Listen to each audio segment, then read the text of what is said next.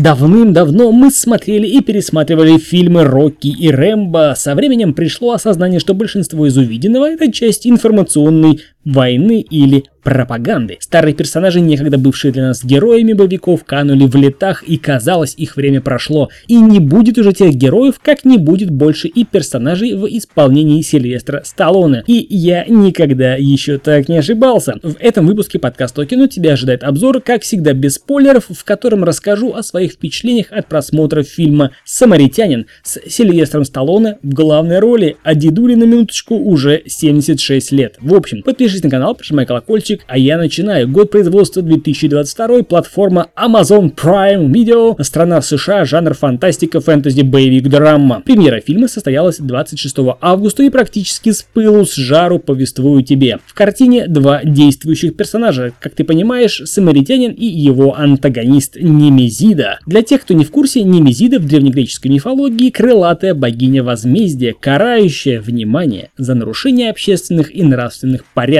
В этом же фильме это мужик, родной брат самаритянина, а оба они такие сверхлюди, которым с детства все нипочем, пуль не берут и в воде они не тонут. В общем, два брата-акробата, как Янь и Инь, по разные стороны баррикад. На протяжении всей их истории они противостояли друг другу, и однажды случилась между ними очередная разборка на территории какой-то электроподстанции, и история фильма нам повествует о том, как 20 лет спустя после той самой эпической битвы, в которой супергерои самаритянин уничтожил суперзлодея Немезиду и сам при этом пропал без вести. После комиксного описания и такой же картинки в предыстории нам показывают парнишку с окраины, который знакомится со стариком, живущим в доме напротив. Вскоре мальчишка понимает, что пожилой мужчина это тот самый пропавший супергерой, а причина его исчезновения оказывается поистине шокирующей. Что хочется сказать о фильме, если сходу не мешать его с дерьмом? Непонятно для какой аудитории этот фильм. Хоть фильм и заявлен как фантастика, фэнтези, боевик, драма, но с ним проблемы по каждому пункту. Для фантастичности не хватило спецэффектов. Все, что показали, было родом из 90-х, слабо, не впечатляет. Для боевика слишком мало экшона, а точнее было всего две боевых сцены, которые нам показали в трейлере. Для драмы слишком мало смыслов и переживаний, отсутствует игра актеров, пенсионер просто находится в кадре, и нам предлагается просто принять это как актерскую игру. И говоря о драме, кому там было сопереживать? Чуваку чуваку,